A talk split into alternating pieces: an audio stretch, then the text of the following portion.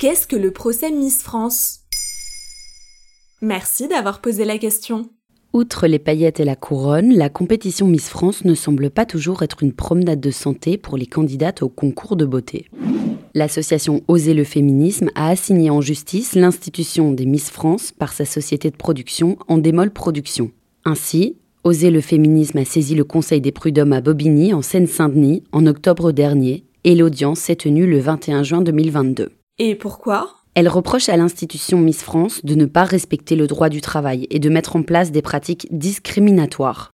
Concrètement, ce n'est qu'en 2021, en décembre, lors du dernier concours, que les 29 candidates ont signé un contrat de travail de 3 jours, ce qui correspond à 2 jours de répétition et un jour de spectacle. Une première dans l'histoire des droits des Miss ce que salue timidement l'association féministe qui reproche au concours de véhiculer des valeurs rétrogrades et sexistes sur les femmes. Pour l'avocate d'oser le féminisme, ce premier contrat n'est pas assez. C'est ce qu'elle a confié à nos confrères de Radio France. Toute l'année, ces femmes travaillent, sont à la disposition de la production pour les interviews, les partenariats avec des marques, les spectacles en région. Donc tout ça n'a rien d'un spectacle de kermesse amateur, il s'agit vraiment d'une production commerciale. Or, tout ce business se joue principalement entre les marques, les partenaires et Miss France, en passant complètement outre les principales concernées, à savoir les candidates.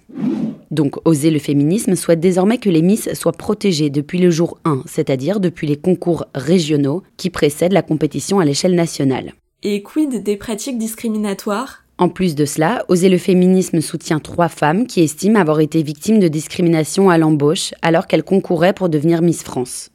Parmi les critères discriminatoires, ne pas avoir d'enfants, ne pas avoir été mariée, faire attention à sa consommation d'alcool et de tabac en public. À cela viennent s'ajouter évidemment certains critères physiques, comme celui de ne pas mesurer moins d'un mètre 70. Les trois plaignantes vont demander un euro symbolique de dommages et intérêts tout en restant anonymes. Elles exigent également la suppression de toute clause jugée discriminatoire. Et que répond Miss France? L'institution, par sa présidente Alexia Laroche-Joubert, avait estimé en 2021, lors d'une conférence de presse, que le dialogue n'avait pas été rendu possible avec l'association Oser le féminisme.